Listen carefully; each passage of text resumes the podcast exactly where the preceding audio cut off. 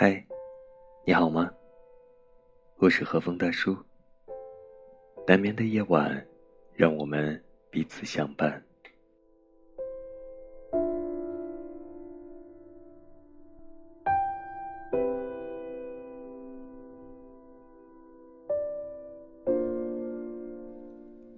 今晚，让我们继续分享陈果老师的作品《好的孤独》。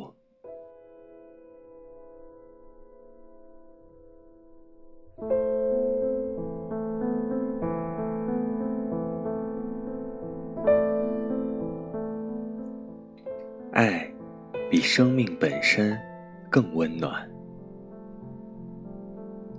如果我们静下心来，去审视和探索一下那些能使我们自始至终兴趣盎然的对象，那几个我们愿意花一辈子时间去了解和交往的人，某一项愿意为之献身的事业。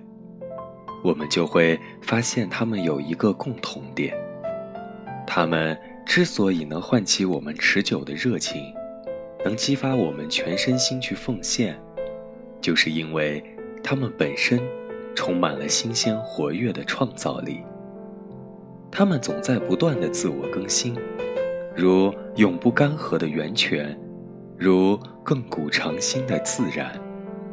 与这样的人为伴，或者。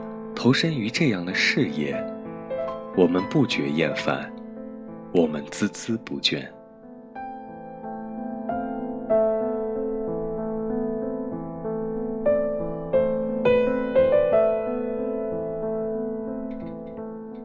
那么，同样的道理，如果我们不想对自己生厌，希望能对自己保持长久的兴趣，毫无疑问。我们自己身上就必须有一些能够始终吸引自己的、历久弥新、永不衰竭的好东西。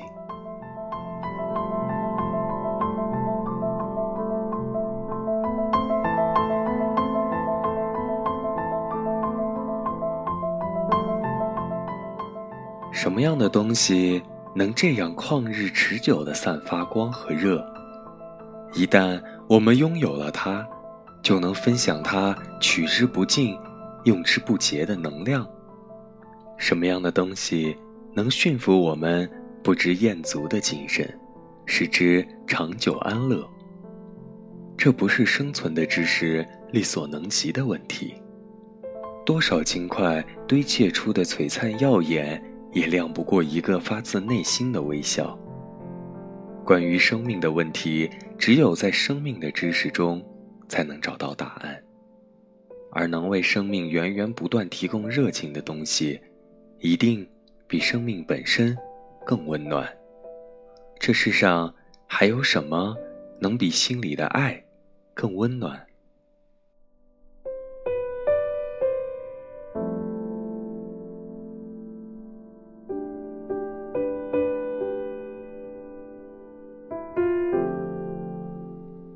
英国哲学家、诺贝尔奖获得者罗素在谈及他为何而生时，说出了这句举世皆知的名言：“有三种情感，单纯而强烈，支配着我的一生：对爱的渴望，对知识的追求，以及对人类苦难不可遏制的同情。这支配着他一生的情感，就是爱。”对真理的热爱，对某一个人的深爱，对人类的博爱，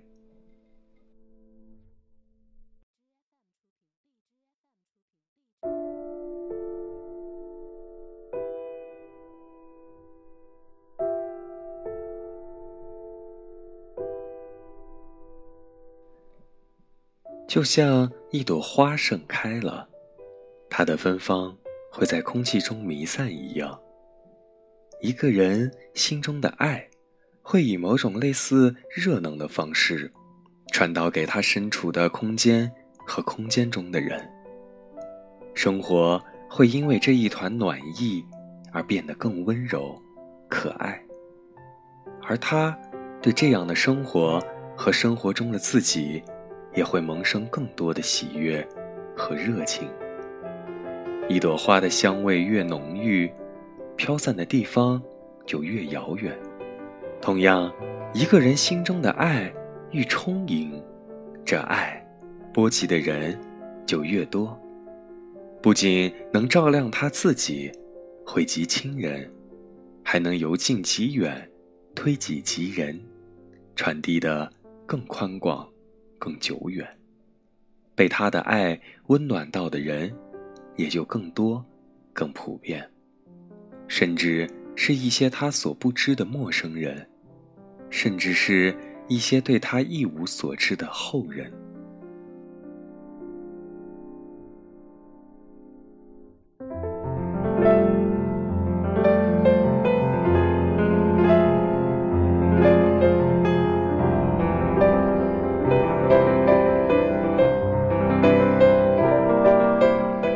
一个人的精神生命力取决于他内心爱的活力。一个人心中的爱愈诚挚，他的精神生命愈坚韧。一个人心中的爱愈广阔，他的精神生命跨越的时空也就越广阔。当一个人爱天下人，他的精神也就趋于不朽。而世上只有两样东西，能让人千秋万代：思想与爱。而所谓思想，不过是对真理的大爱。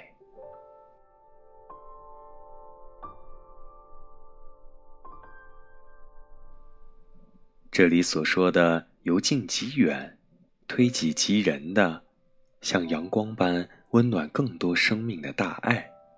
不就是孟子推行的“老吾老以及人之老，幼吾幼以及人之幼”吗？不就是孔子一生所倡导的仁爱，即儒家文化的核心吗？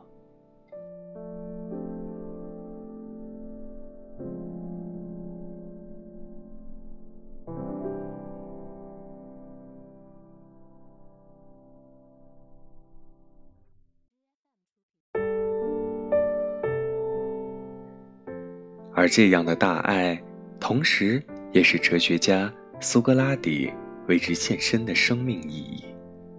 公元前三百九十九年，苏格拉底被雅典法庭判处死刑，罪名是他不信神和腐蚀雅典青年的精神。事实上，他不但没有毒害青年人的精神，反而是青年人精神的助产士。他不是不信神，而是不愿意像当时绝大多数人那样，以无知和盲目去迷信神。他对希腊众神不但没有丝毫的亵渎，反而对他们充满虔诚的敬畏。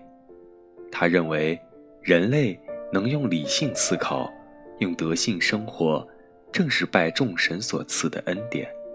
他不但不是希腊城邦的破坏者。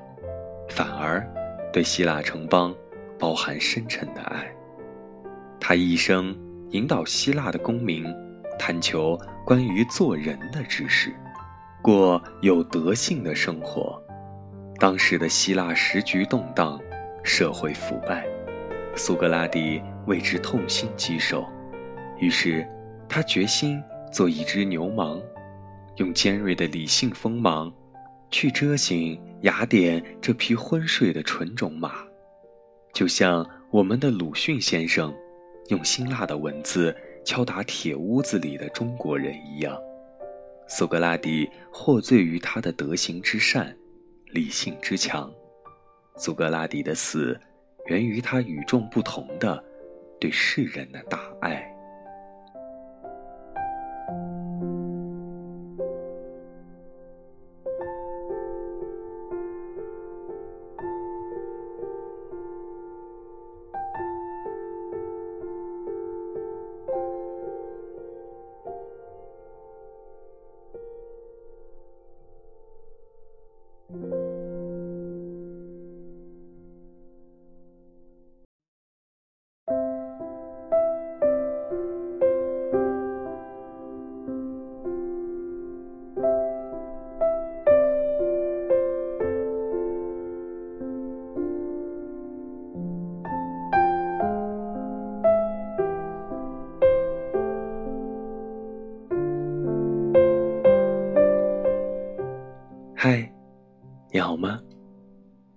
眠的夜，感谢有你的陪伴。各位小耳朵们，大叔的节目现在可以在苹果系统播客平台中下载收听，在你的 iOS 系统客户端，如 iPhone、iPad、MacBook 笔记本，打开播客 App，搜索大叔的节目，点击订阅，大叔在电波这端。和你一起度过每一个无眠的夜晚。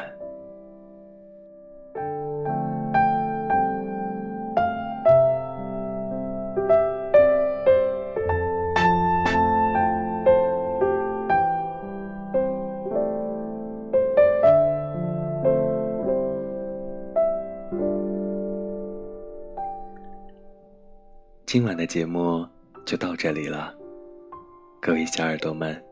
记得关注大叔，和大叔互动，讲述你的故事，畅谈听后感触。